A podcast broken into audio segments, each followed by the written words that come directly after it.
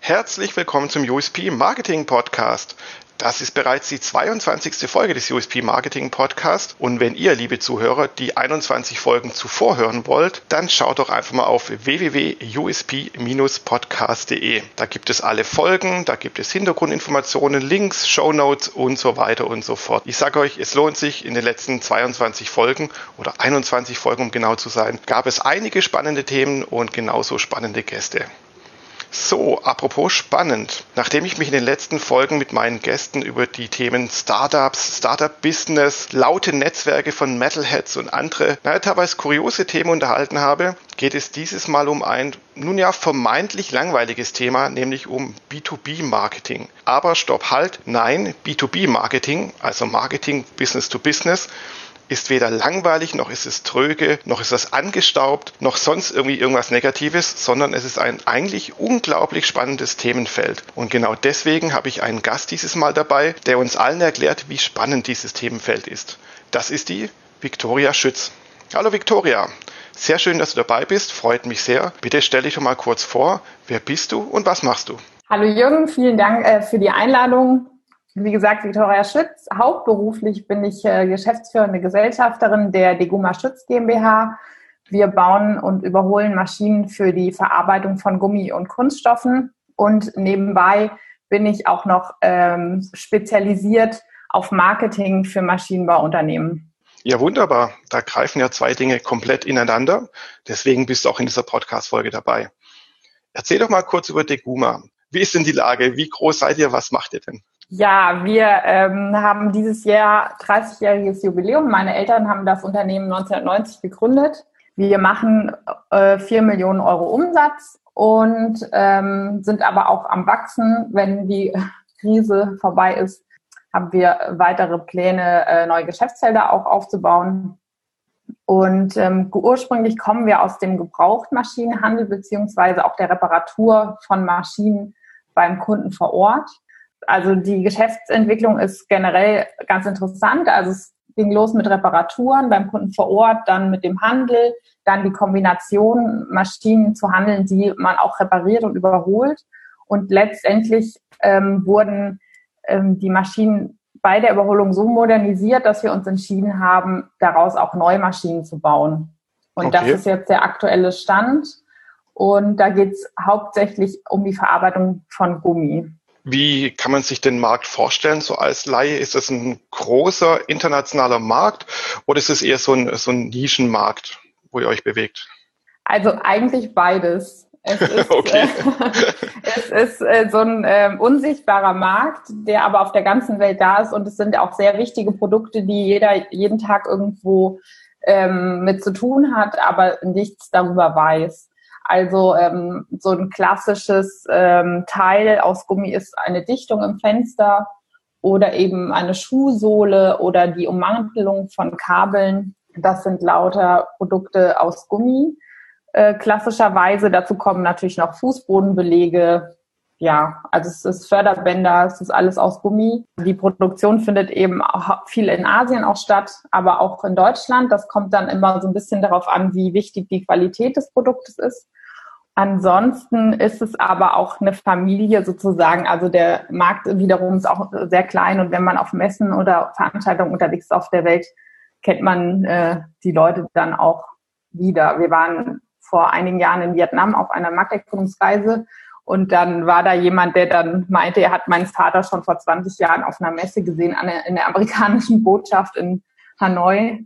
Ansonsten ähm, muss man sich die Produktion von Gummi so vorstellen, ich erkläre das immer ganz gerne, ähm, wie Plätzchen backen. Das heißt, das Gummi ist wie eine Art Teig, der muss gemischt werden, da kommen Zutaten rein, die die Beschaffenheit des Gummis nachher äh, sozusagen bestimmen und äh, dann wird das gemischt, dann wird das in Form gebracht und dann muss es sozusagen gebacken werden, das heißt vulkanisiert werden und für jeden Schritt gibt es eben Maschinen und ähm, da haben wir an Gebrauchtmaschinen eigentlich alle Maschinen, die es gibt. Und ähm, bei den Neumaschinen haben wir uns auf Walzwerke spezialisiert. Okay, da sind wir ja schon mitten im Thema. kommen wir doch gleich auf den USP, das, euer Alleinstellungsmerkmal. Habt ihr sowas, wo ihr sagt, ja, Chaka, das sind wir wirklich ganz anders als die Mitbewerber?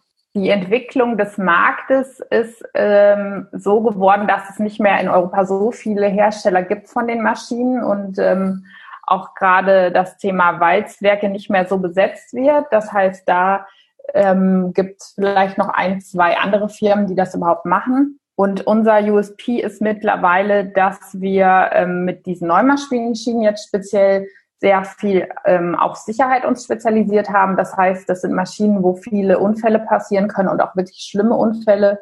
Und ähm, wir uns darauf spezialisiert haben, die Firmen zu beraten, was sie einmal ähm, bei Maschinen, die sie kaufen, aber auch ihre vorhandenen Maschinen, da gibt es eben Tausende in den Produktionsfirmen, was da passieren kann und wo, wozu sie eigentlich gesetzlich verpflichtet sind, welche Einrichtungen sie schaffen müssen.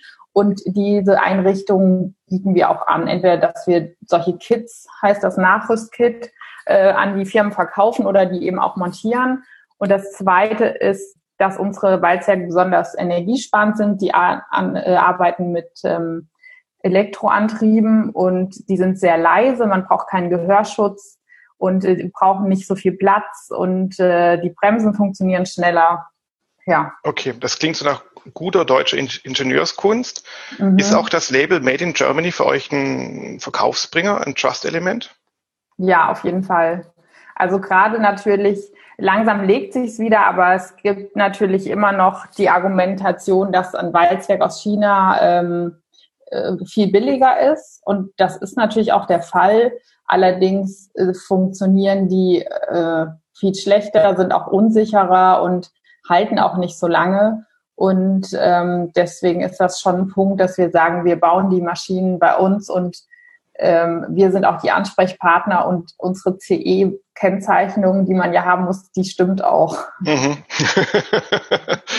ja, zumal bei CE, soweit ich weiß, ist ja so, es gibt ja das gleiche CE-Zeichen, fast ähnlich. Das heißt aber irgendwie, dass es in, aus China exportiert wurde oder so. Also gibt es irgendwie so ein ja, äh, Pseudo-Fake-Label irgendwie. genau. Okay, also Made in Germany, deutsche Ingenieurskunst, das ist etwas, was wirklich international zieht. Und kann ich mir das dann auch so vorstellen? Das heißt dann, ein Kunde von euch, der sitzt in Vietnam und sagt, äh, ich habe da ein Problem oder ich muss upgraden oder ich habe Information, ich brauche Informationen zum Thema Sicherheit, dann ruft er euch oder kontaktiert er euch in Deutschland und ein deutsches Team fliegt dann nach äh, Thailand oder wie ist das dann? Äh, oder nach Vietnam? Also das Thema Sicherheit spielen wir hauptsächlich in Deutschland und in Europa, weil es hier diese Vorgaben gibt, entweder von, vom deutschen Staat oder von der EU. Und ähm, nach Asien verkaufen wir hauptsächlich dann Gebrauchtmaschinen. Also ähm, die, es gibt manchmal große Maschinen, die sehr teuer sind in der Anschaffung und die es nur dann gebraucht eine Handvoll Mal auf der Welt gibt. Und ähm, so Maschinen haben wir eben ab und zu und dann werden die auch aus Asien gekauft bei uns. Wie sieht denn eure Zielgruppe aus? Weil das immer das A und O im Marketing. Zielgruppendefinition, herausfinden, wie sieht die Zielgruppe aus mhm. und wie sehen denn die Personas innerhalb der Zielgruppe aus. Gibt es da für euch so den idealtypischen Maschineneinkäufer? Der idealtypische Einkäufer ist natürlich auch ein Mittelständler, weil da eben nicht so viele ähm, Verwaltungsprozesse durchzulaufen sind. Und ähm, im Idealfall auch jemand, der sozusagen das Rundum-Paket kennt, also alle Seiten, nicht nur ähm, das Finanzielle, sondern auch die technische Seite, der weiß, die Maschine sollte sicher sein, die Maschine sollte energieeffizient sein, weil eben auch Stromkosten entstehen. Der Bediener sollte auch gut daran arbeiten können und eben der das Gesamtpaket kennt und dadurch auch zu schätzen weiß, dass wir das anbieten. Also ein mhm. klassischer Einkäufer von einem großen Unternehmen guckt natürlich hauptsächlich auf den Einkaufspreis und dass er runterhandeln kann und dem, den interessiert vielleicht im Zweifelsfall nicht so, dass ähm, im, die Kosten der Folgejahre. Du sprichst auch so ein Thema an, das ja gerade im B2B total wichtig ist und was auch den B2B oft von B2C dann unterscheidet, dass es ja so ein Buying Center gibt. Es gibt ja nicht nur eine Person, die jetzt das Produkt kauft oder sich dafür mhm. interessiert, sondern da gibt es ja den Techniker, den Projektleiter, den Bereichsleiter, den Einkäufer, den Controller und so weiter und so fort. Wie geht ihr denn mit dieser Thematik um? Weil es sind ja dann fünf, sechs verschiedene Personen und vielleicht auch dann Personas, die ihr ansprechen müsst. Also wir sind da, ähm, muss ich zugeben, in der Kundensegmentierung noch nicht so weit vorangeschritten. Das liegt daran, dass das eben so gewachsen ist und wir haben eine unglaublich ähm, fünfstellige Zahl, nee, sechsstellige Zahl an äh, Kundendaten, also Kundendaten also auf jeden Fall eine Kundendatei, die gewachsen ist, Kundenkartei und ähm, die werden relativ, abgesehen eben von geografischen Unterschieden, relativ gleich angesprochen. Es sei denn, die Vertriebler entscheiden sich, eine bestimmte Gruppe an Kunden direkt anzusprechen. Das ist eben was, was ich jetzt auch weiter einbringen möchte bei uns, dass wir da, da ist noch ein großes Potenzial, die Leute zu unterscheiden. Und ähm, an sich entscheidet ansonsten der Vertriebler, wie er mit den verschiedenen Menschen umgeht, mit denen er zu tun hat. Und mhm. stellt sich dann auf die individuell ein. Okay, du bringst gerade den Begriff Vertrieb, ist ja auch ein Teil des äh, Marketing-Mix. Wie ist denn so ungefähr die Gewichtung zwischen Marketingmaßnahmen, da sage ich jetzt mal in Richtung Werbemaßnahmen und eben Vertrieb? Ähm, ja, da hat es eine Änderung gegeben, äh, hauptsächlich seitdem ich ähm, Unternehmen bin. Also ungefähr so 2013 habe ich angefangen, das Marketing äh, professioneller aufzustellen und eben durch das Marketing auch äh, tatsächlich mehr Kunden ähm, zu gewinnen. Vorher, mein Vater hat auch schon, ich sag mal, für den Maschinenbau ganz okayes Marketing gemacht. Und ähm, es war aber hauptsächlich viel aktiver Vertrieb. Das hat sich so ein bisschen geändert die letzten Jahre und ähm, momentan findet sehr viel eben auch online statt. Äh, die Webseite ist ein zentraler Punkt für uns. Ähm, da gibt es auch nächstes Jahr wieder einen Relaunch, weil die einfach unabdingbar ist, gerade wenn man international unterwegs ist. Ich würde sagen, für nächstes Jahr ist es so, dass beides eine gleich große Rolle spielt, weil durch dies, die digitalen Tools müssen wir da auch mehr Geld in die Hand nehmen, dann nochmal weiter Maßnahmen zu entwickeln. Aber auch der aktive Vertrieb wird nächstes Jahr wieder mehr in den Vordergrund rücken. Und Weil natürlich die Gefahr besteht, Entschuldigung, dass äh, der Vertrieb dann sich darauf verlässt, dass das Marketing die Leads generiert. Und äh, das kann natürlich nicht sein im Maschinenbau. Ja, das heißt, ihr agiert noch wirklich getrennt Vertrieb und Marketing oder ist es wirklich schon dieses sogenannte Marketing, also Sales und Marketing in einem? Also das wird alles abgesprochen untereinander. Es findet jetzt vom Marketing nie eine ähm, sozusagen individuelle Aktion statt, die nicht abgesprochen ist. Und es ist aufeinander abgestimmt, weil natürlich durch den Vertrieb auch der Input kommt, wie überhaupt die Käufer ticken oder die potenziellen Käufer. Ähm, das muss ja auch alles zusammenpassen und aufeinander abgestimmt sein. Und ja, also das äh, funktioniert auch sehr gut. Gehen wir noch mal kurz auf die Besonderheiten von B2B-Marketing ein der B2B-Marketing-Mix oder B2B-Marketing an sich funktioniert ja anders als B2C, weil B2C kommt natürlich immer auf die Branche drauf an, sagen viele, ja, wir schalten halt Facebook-Anzeigen oder wir sind in speziellen Foren unterwegs und wir haben eigentlich gar keinen Vertrieb in dem Sinne und dann schaffen wir es über das reine Marketing oder Marketingmaßnahmen dann eben unsere Kunden zu akquirieren. Wie ist das denn bei euch oder so im B2B vielleicht auch allgemein gesprochen? Man muss bei B2B nochmal unterscheiden zwischen Investitionsgütern und zum Beispiel Verbrauchs- oder Gütern und Dienstleistungen.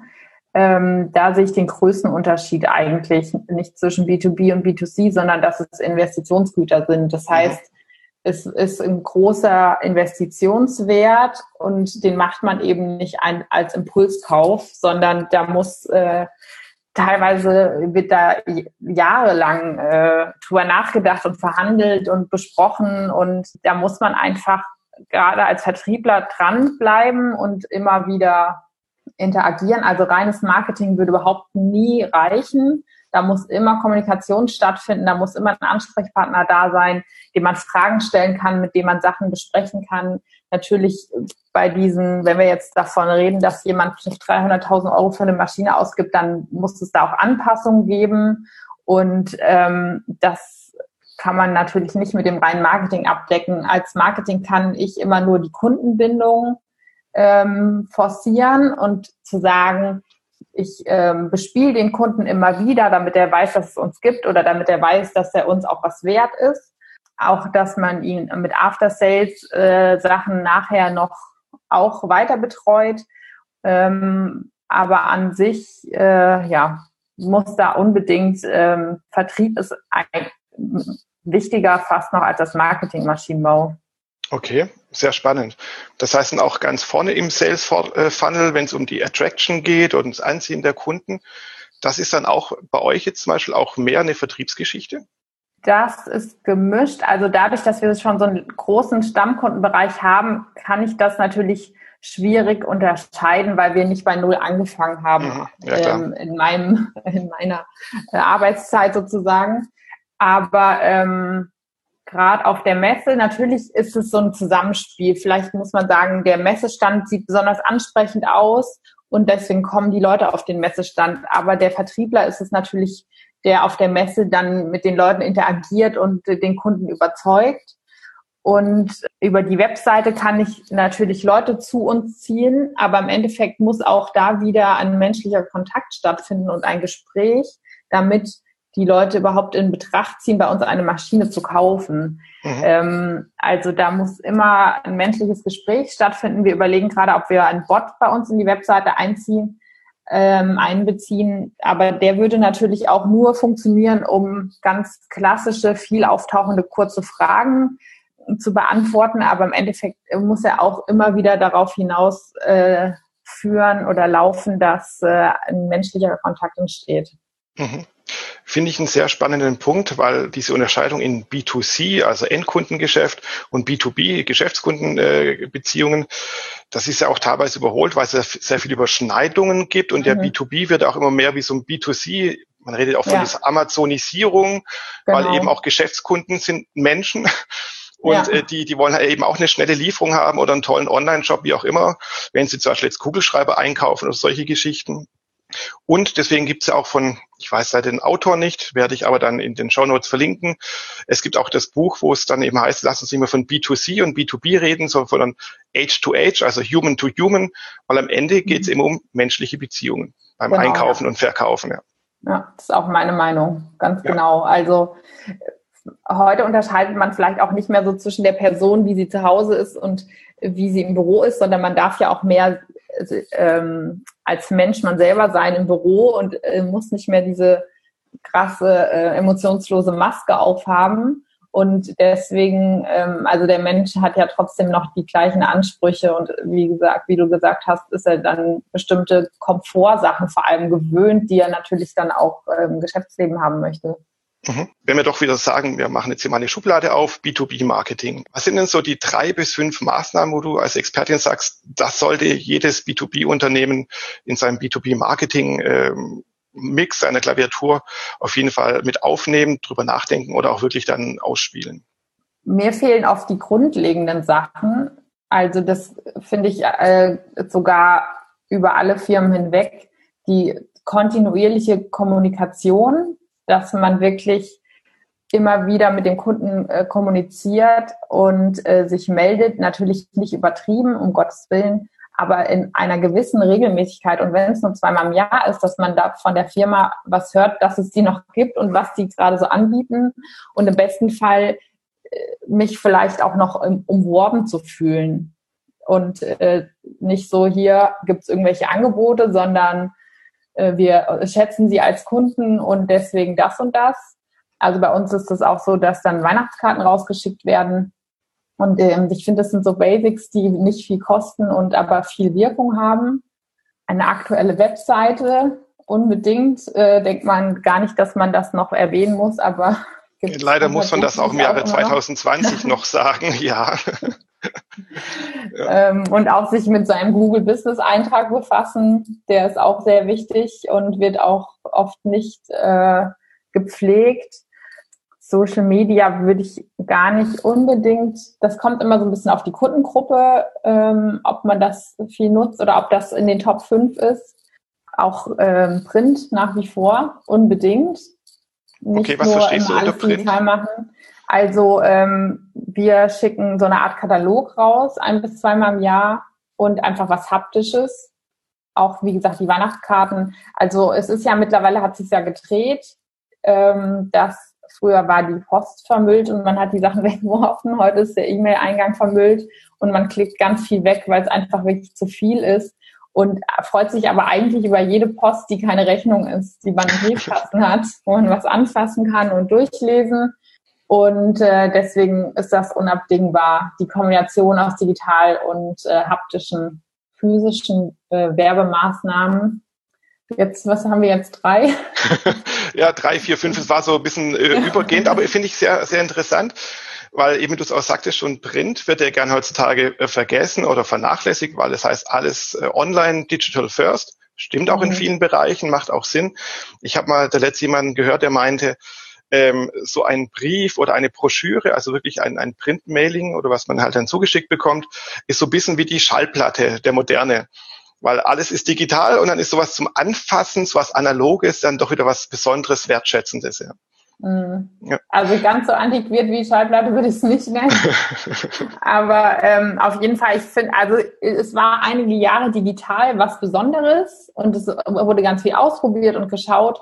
Und jetzt finde ich, ist digital ähm, Webseite oder Online-Kommunikation ist einfach, gehört dazu.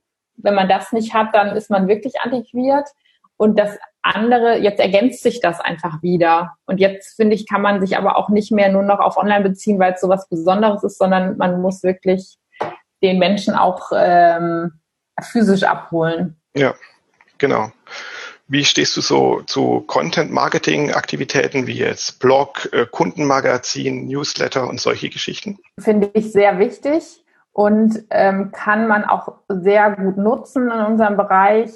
Ähm, weil es eben viele Fachtexte einfach online gar nicht gibt. Also das heißt, wenn jemand nach was sucht, dann findet man unglaublich wenig bis gar nichts zu verschiedenen Fachthemen.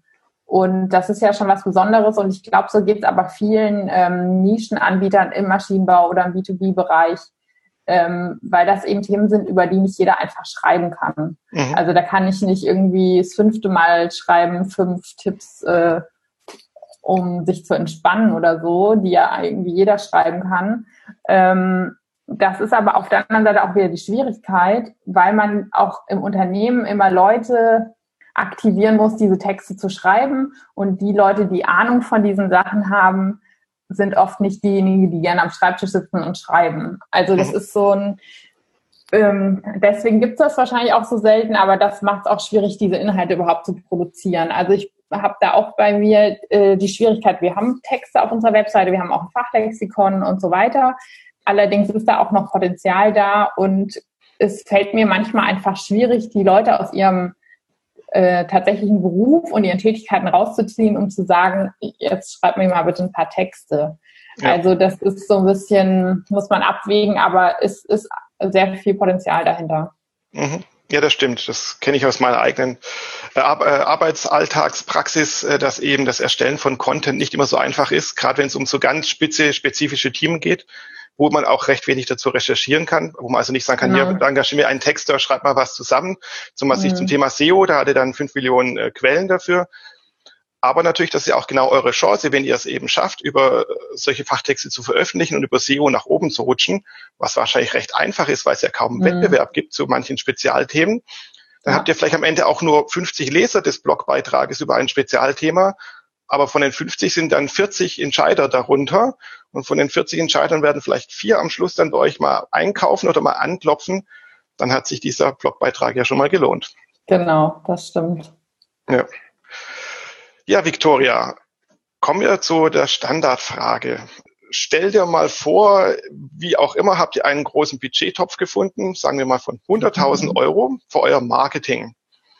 Wie würdest du das investieren oder was würdest du damit vielleicht anders oder Neues machen? Ich würde eine neue Webseite tatsächlich aufsetzen mit dem Geld. Da bin ich jetzt schon dran, aber es ist natürlich auch ein hoher Kostenfaktor, eine Webseite ganz äh, neu aufzubauen und ähm, Videocontent produzieren, ganz viel und ähm, professioneller, also und mehr in das Thema ähm, auch äh, Übertragung. Also wir haben jetzt das schon so ein bisschen äh, improvisiert, wie man die Leute mit iPad zum Beispiel und Kamera mit in die Werkshalle nehmen kann, um die ähm, Maschinen fortzuführen, individuell, wenn jemand anruft, eben an, anstelle eines Besuches, der sonst immer stattgefunden hätte. Und ähm, dass wir da eine bessere Ausstattung kriegen, Und ähm, ja, Content-Produktion würde ich gerne reinstecken, aber das Problem ist da nicht das Geld, sondern das Fachwissen in den Köpfen, das ähm, also die ich einfach auch anderweitig in der Firma brauche. Deswegen kann ich damit Geld nicht so viel machen. Äh, ja, vielleicht auch ähm, virtuelle, also so Augmented Reality ähm, würde ich vielleicht auch ein Programm für uns aufsetzen, dass äh, die Kunden dann eine Brille geschickt bekommen und dann bei uns an der Maschine stehen können. Mhm. Ja, sehr, sehr interessant, eben wie man eben den Vertrieb virtualisieren, digitalisieren kann, dass eben das, was jetzt seit 20, 30, 50 Jahren in manchen Branchen immer noch manuell gemacht wird, jetzt eben auch ins Digitale, auch jetzt in, gerade in so Corona-Zeiten dann übertragen werden kann, ja. Ja. Sehr, sehr spannend. Ja, ich ja. freue mich auch darauf, dass man das am Ende dann verknüpfen kann mit dem, was man vorher schon gut nutzen konnte. Und wenn man dann einigermaßen wieder zurück ist in dem normalen Alltag, sage ich mal, mit Besuchen und Reisen, dass man dann eben das Beste aus beiden Welten kombinieren kann. Absolut. Und man kann ja auch dadurch auch die Customer Journey einfach verkürzen, weil man hat zwar immer noch den Kontakt, man hat immer noch den Vertrieb, aber wenn halt eine Entscheidung früher, was ich, zwei Jahre gedauert hat, weil man eben auf Messen gehen musste und so weiter und so fort oder mhm. Infomaterialien anholen musste, könnte man, kann man jetzt da vieles verkürzen, weil es dann eben virtuelles Begutachten der Maschinen gibt, wie auch immer. Und dann dauert es vielleicht am Ende nur noch anderthalb Jahre in der Customer Journey. Genau, wäre auch ja. schon 25 Prozent kürzer. Ja, genau. Und darum geht's ja im Marketing und auch jetzt im Vertrieb natürlich, eben halt nicht nur fancy Sachen zu machen, sondern einfach die Effizienz zu steigern. Das ist ja auch der Grund der Digitalisierung. Ja, das stimmt. Ja, Victoria, wir kommen so langsam ans Ende unserer Podcast-Redezeit. Mhm. Hast du noch äh, was auf dem Herzen, was du loswerden möchtest, gerade speziell zum Thema B2B-Marketing oder vielleicht speziell aus deiner Branche? Ja, also ich kann nur noch mal betonen, wie gesagt, das Physische nicht zu vergessen und sich nicht zu sehr auf das ähm, Online-Thema zu spezialisieren. Also wenn da die Basis stimmt äh, und das läuft, dass man sich wieder zurückbesinnt, gerade momentan, dass sich jeder Mensch und äh, jeder Kunde oder Interessent natürlich darüber freut, äh, was geschickt zu bekommen und Ablenkung auch zu haben von den ganzen digitalen Online- und äh, PC-Anwendungen, die man dieses Jahr so genutzt hat. Und da denke ich, steckt viel Potenzial, was ähm, leider oft ungenutzt ähm, vergessen wird. Mhm. Ja, eine wunderbare Erkenntnis. Und genau mhm. deswegen mache ich diesen Podcast, um von verschiedenen Personen zu hören, was so ihre speziellen Erkenntnisse sind, was ihre speziellen Hebel im Marketing sind und dass es eben nicht den allgemeingültigen goldenen Stein der Weisen gibt, den man für alle Unternehmen anwenden kann. Ja. Genau, Print wirkt, haptisches wirkt, aber natürlich erstmal die Basisarbeit im Online-Business machen. Das ist ganz, ganz wichtig. Ja, ja. ganz genau. Ja, super, Victoria. Dann würde ich sagen, vielen Dank, dass du dabei warst. Vielen Dank auch an die Zuhörer. Wie gesagt, diese Folge kann man ja auf allen möglichen Podcast-Plattformen anhören, wie Spotify, iTunes, Deezer, äh, Podigy und was weiß ich noch alles. Schaut einfach mal auf www.usp-podcast da findet ihr auch weitere Informationen zu dieser Folge und auch dann die Links zu den weiteren Kanälen, wo ihr diesen Podcast anhören könnt und natürlich auch abonnieren und liken könnt. Ich bedanke mich für euer äh, Dabeisein. Vielen, vielen Dank an dich, Victoria. Und ich wünsche vielen allen Dank noch einen, bitte. Und ich wünsche euch allen noch einen schönen Resttag. Bis dann. Tschüss. Tschüss.